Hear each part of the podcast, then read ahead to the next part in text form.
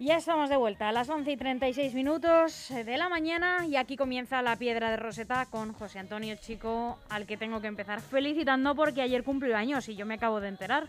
Muchas gracias.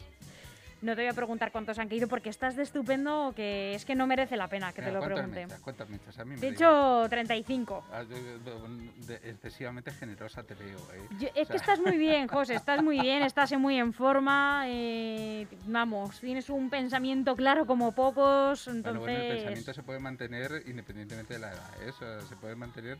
de hecho, es famoso el, caso de varias personas que casi centenarias tenían una lucidez intelectual envidiable. Ya quisiera yo llegar a pero tú la estás alimentando mucho, ¿eh? Yo, yo creo que vas a, mantenerla por mucho tiempo, ¿eh? Pero quizás ahora esté en el mejor momento, José. Ojalá. bueno, nada, eh, un abrazo muy fuerte que te cuento porque no te lo puedo dar y, y que cumplas muchos más. Muchas gracias y tú que lo veas. Eso espero. Y sin más dilación, seguro que hoy tenemos otro tema interesantísimo que explicar, que descifrar y que unir ¿no? a, nuestra historia. Sí, sí, vamos a hablar de nuestra historia, en concreto de la historia de la piedra de Rosetta. Si recuerdas, ya hicimos referencia a, la propia piedra, cómo se descubrió a finales del, siglo XVIII. En fin, eh, unos años más tarde, aproximadamente unos 75 años más tarde, eh, eh, en Egipto, igualmente, donde sabemos que se descubrió la piedra roseta, eh, un tal Yoiba, que era un, arqueólogo, encontró en un mercado un papiro que, por supuesto, adquirió inmediatamente, que tenía casi 19 metros de largo. 19 metros. 19 metros. 19 metros, fíjate, papiros, es un... Tan grande casi como un edificio. Digamos, enrollado, ¿no? Eh, que era la forma que tenían de acumular conocimiento, de poder, escribir, ¿no? Eh, los antiguos egipcios. Bien, pues en ese papiro de casi 19 metros, que, que tendría unos 3.500 años, para que te hagas una idea, se contenía todo el conocimiento médico que había en la época del, del faraón Amenofis I todo cabía en un solo papiro, eso sí, 19 metros. O sea, imaginaos una hoja de 19 metros. Pues, eso digo que es como un poco del tamaño de un edificio en los que solemos vivir normalmente, más o menos. Fíjate. Eh, en concreto, lo que había era la descripción, incluso eh, indicaciones para el tratamiento de unas 80 enfermedades.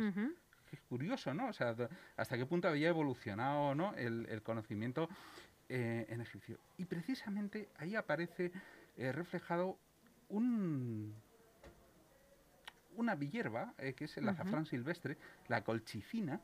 Colchicina. Colchicina. Eh, que es curioso porque fijaos desde cuándo se conoce y ahora se está empezando a valorar eh, su utilización en la COVID, en el tratamiento de la COVID. ¿Por qué? Porque es un me pareció ver ese titular ayer en, entre la prensa nacional, pero no ande en la noticia, así que encantada de que me la cuentes tú.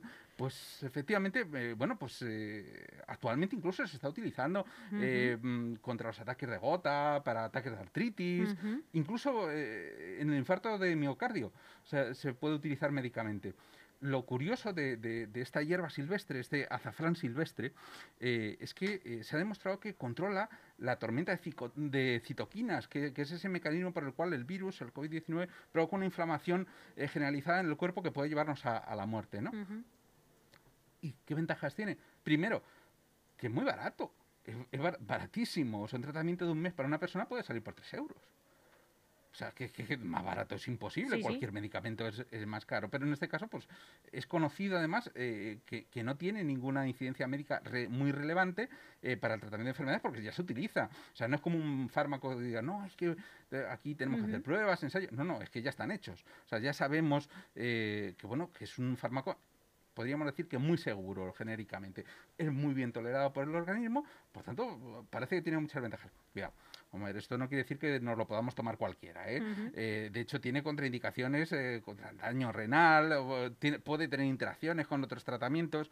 Y, desde 2004, las semillas en concreto de colchicina tienen la venta restringida. O sea, no, no, tú no puedes coger y, comprarlo libremente, a no ser que tengas una indicación médica, porque, en fin, se supone que podrías hacer un mal uso del medicamento. Pero bueno, ¿qué medicamento no tiene un mal uso? O sea, si, si no sabemos cómo administrarlo, en qué dosis. Es decir, como siempre, no nos mediquemos, pero parece un, medicamento pues muy prometedor. Tan prometedor que se ha hecho un estudio internacional. ¿no?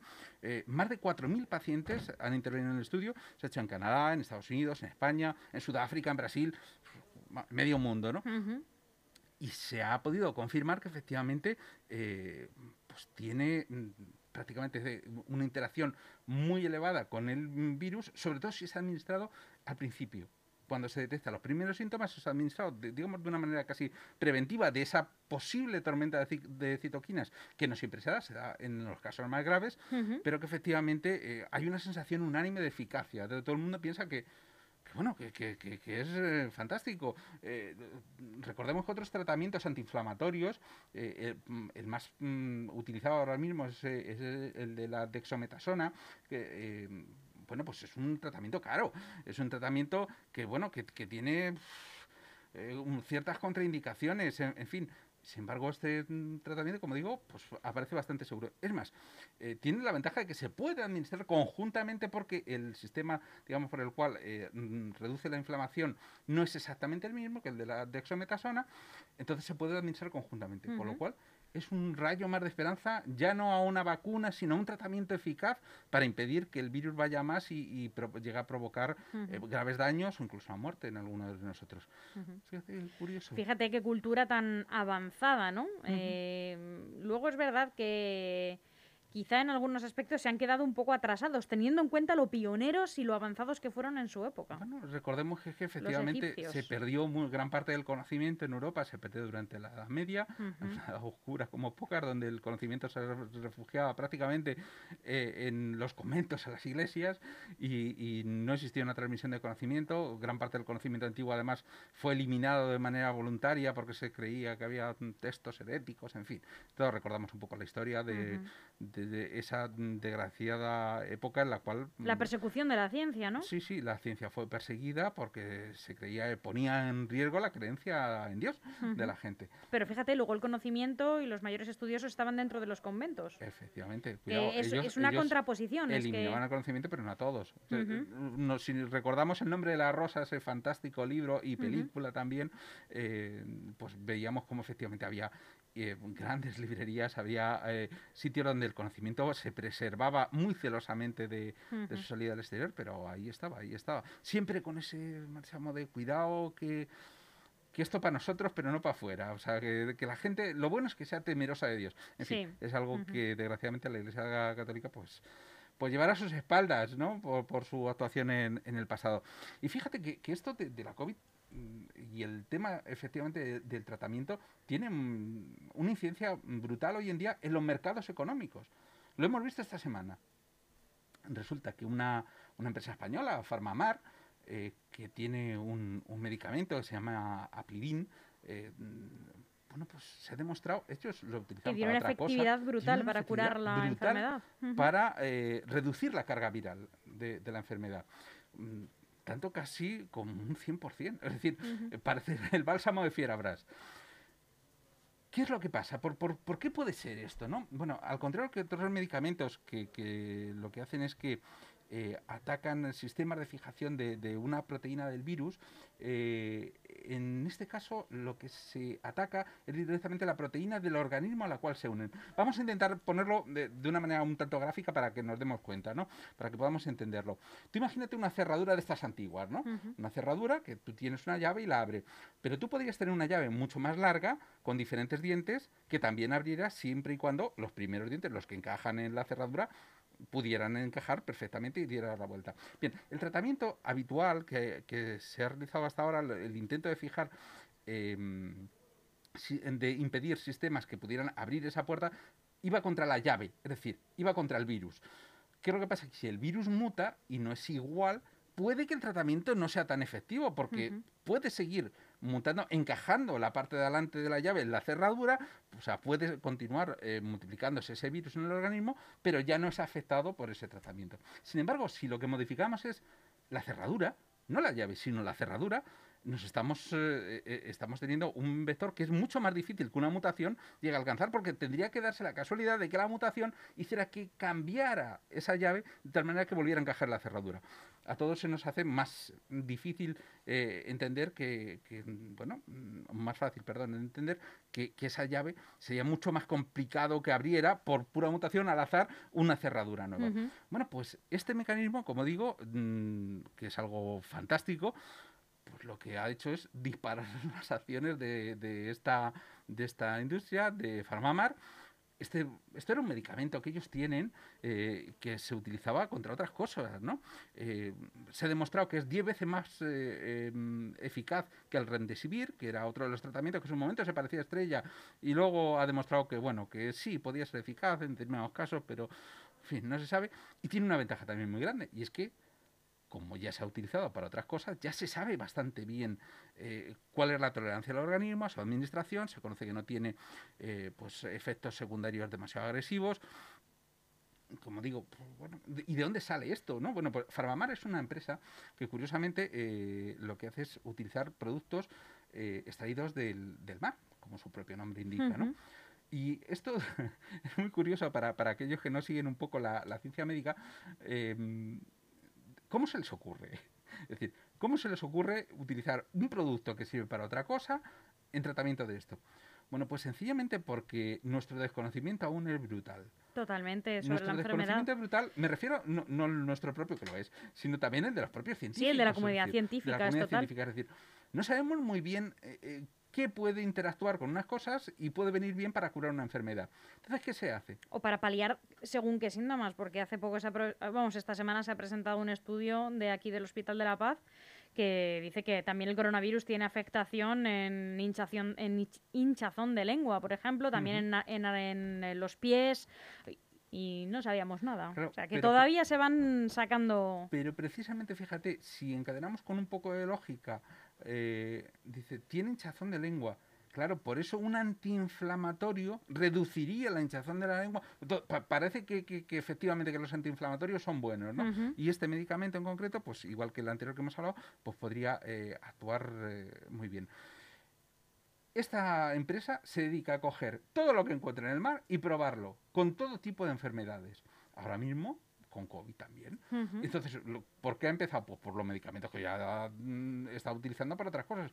Y oye, que ha mostrado que efectivamente tiene una eficacia muy buena.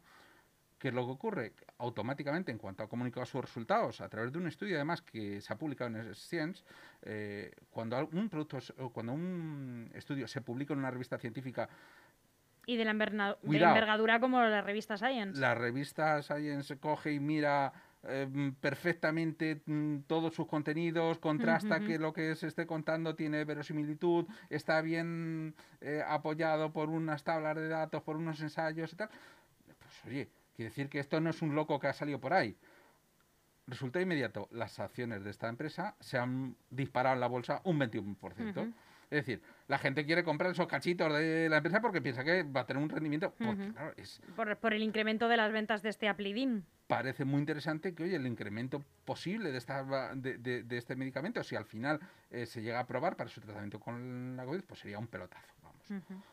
Pero es curioso, o sea, tú, ellos cogen y prueban cualquier cosa que encuentran del mar. Esto sale de un invertebrado del Mediterráneo que han encontrado por ahí y, ya te digo, empezaron a probarlo con cánceres y ahora mismo se utiliza en el tratamiento del miolama múltiple, que es un tipo de cáncer sanguíneo, o sea que, en fin, han empezado y oye, ha, dado saltado directamente el aviso, la campanita, dice, che, cuidado, que aquí efectivamente esto parece que tiene una interacción positiva con...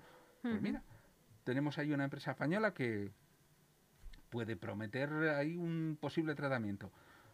Ojalá que sí, ojalá, que sí, ojalá que sí. A mí estas cosas me dan, me, las tomo un poco como con respeto y con bastante distancia, ¿no? Porque también hablan maravillas de este Remdesivir y luego me imagino que también la farmacéutica que lo comercializara em, subiría como la espuma y se habrá desinflado ahora como, un balón de playa. Pero porque se ha demostrado que su eficacia no es tanta. es, es interesante como para utilizarlo, pero no es tan eficaz como para que sea un, un medicamento, digamos, que prometa acabar o, o, que se nos acabe el miedo ¿no? con el COVID. Pues, pues no, no llega a eso. Esta parece que promete. Vamos a ver, habrá que seguir la pista. ¿Y de qué, de qué, datos, no sé, José Antonio, si los tienes, de qué datos pues de facturación, de eh, en cuanto a acciones partía este Farmamar? Ya, ya estaba muy en auge, yo no lo había escuchado nunca. Sí, ¿eh? sí, no, Farmamar es una empresa eh, que está consolidada en el mercado.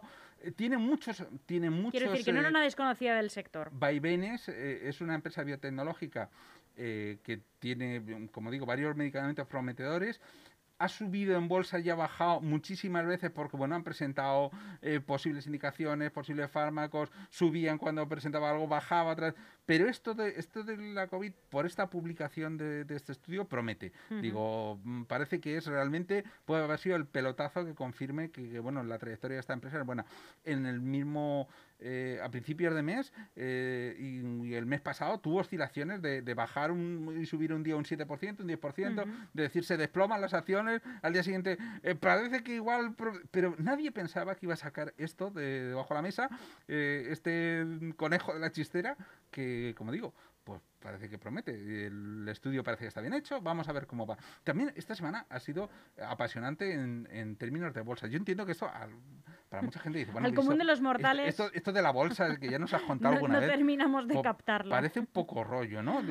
pues fíjate, el tema es parte de Australia, de un fondo de inversión australiano. Australia que, por cierto, lleva 10 días sin tener un solo caso de COVID nuevo.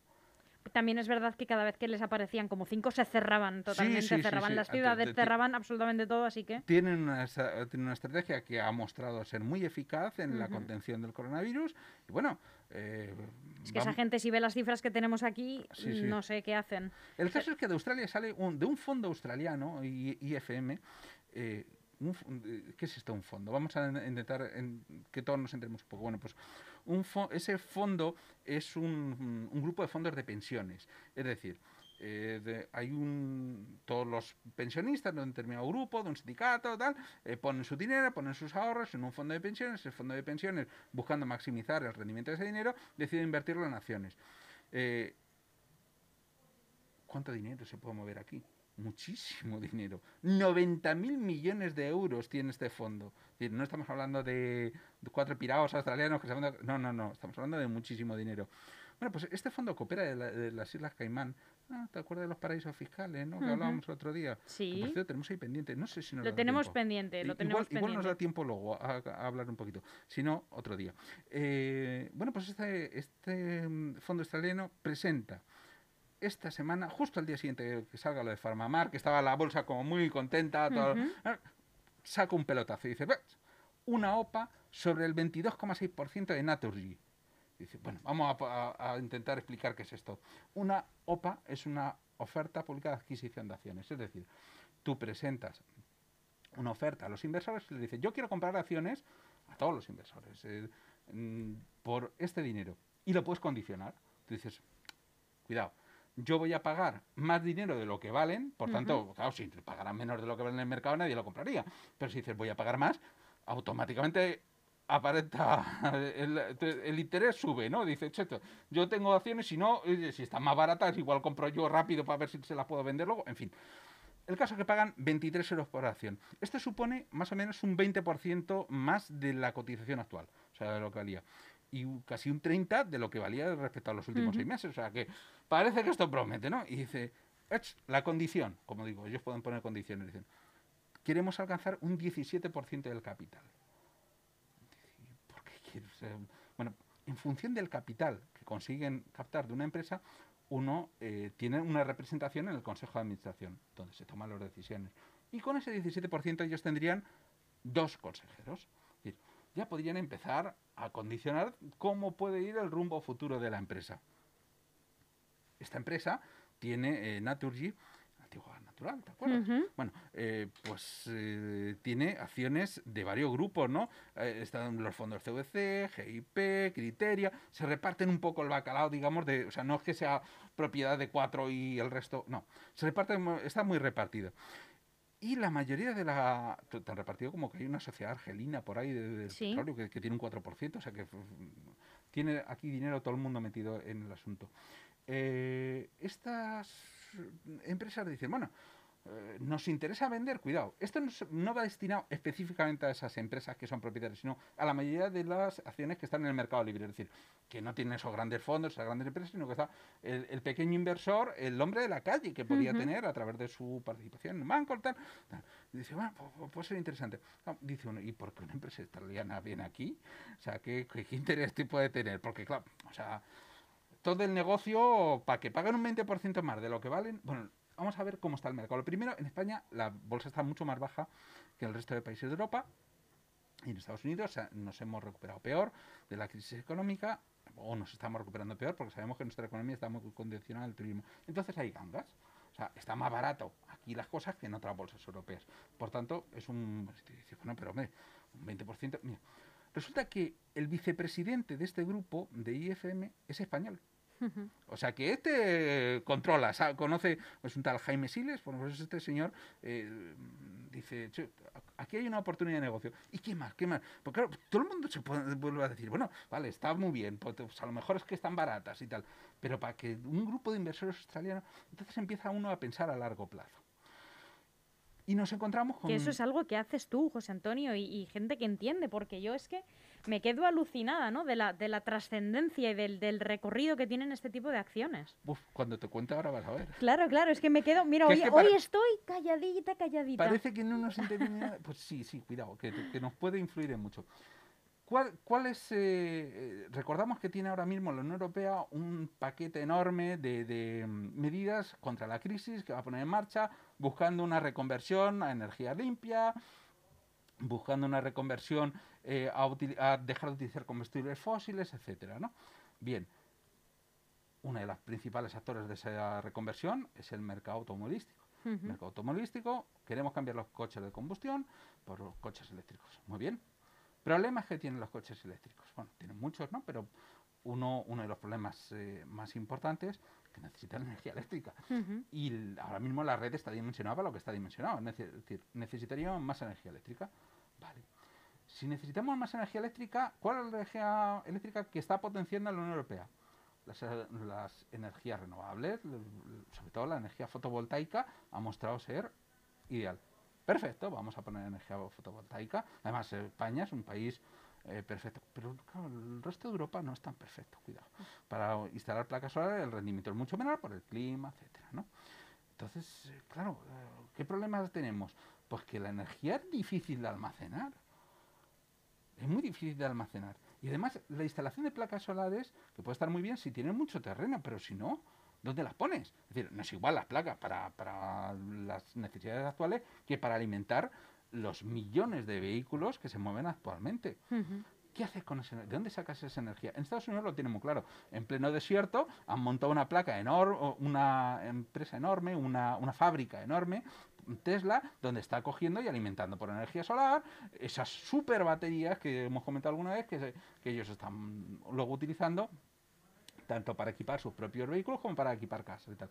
Pero aquí no tenemos un desierto en España directamente y sobre todo en medio Europa, pues todavía más complicado y además con ese rendimiento. ¿Dónde hay un desierto cerca? En África. Eh, tenemos el Sáhara ahí al lado. Bien. Ahí además no hay problema de extensión. No, para nada, al contrario. Bien, pues ahí se podrían instalar mm, placas fotovoltaicas. Pero, pero, vamos al problema del almacenamiento de la energía. ¿Qué hacemos con la energía? O sea, ¿cómo la almacenamos? Es difícil, o sea, no vas a montar fábricas. cuidado, lo ideal sería de alguna manera de transportar esa energía a Europa. Y dice, ¿y cómo se puede transportar la energía? Utilizando un vector secundario. ¿Qué vector secundario? El hidrógeno. El hidrógeno es un gas, es fácil de transportar a través de un gasoducto, se, se trae directamente. ¿Y cómo transformar la energía fotovoltaica en hidrógeno? Bueno, eso es fácil.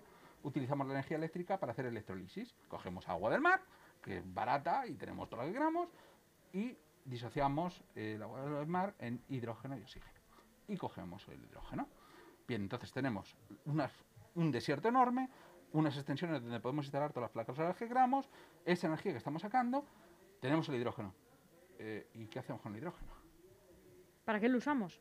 Sí, no, no, se puede usar para muchas cosas. Pero, ¿qué hacemos, digo, allí, en África, ah, con, él? O sea, ¿qué hacemos en el norte de Marruecos, en el norte de Argelia? ¿Qué hacemos con el hidrógeno? Hay que trasladarlo. O sea, eh, lo ideal sería trasladarlo. ¿Y cómo se traslada? Por gasoductos. ¿Y quién tiene los gasoductos? Naturi. La natural.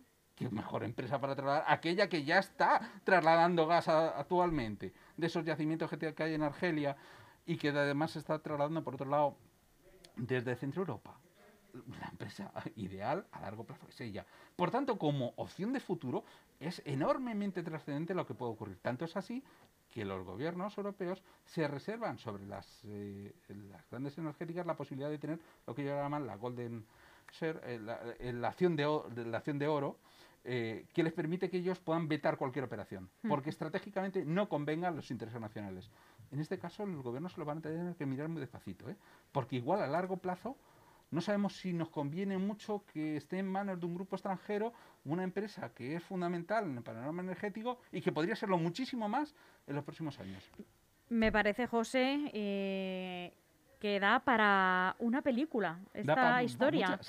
Da, para muchas, pero da, da para una película, desde luego, ¿no? De cómo transportar ese gas, qué hacer con él, a qué empresa se le adjudica. Eh, la vista a largo plazo de estos países que quieran participar de esta operación, en fin, me parece que da para una película, de verdad te lo digo. ¿eh? Y además, mira, sería muy didáctica. Muy didáctica. Igual la podrías hasta escribir tú, José. Hoy no tenemos más tiempo, pero ha sido un placer, como siempre, aprender contigo. José Antonio, chico, muchas gracias y que tengas una feliz semana. Pues gracias a vosotros. Hasta pronto.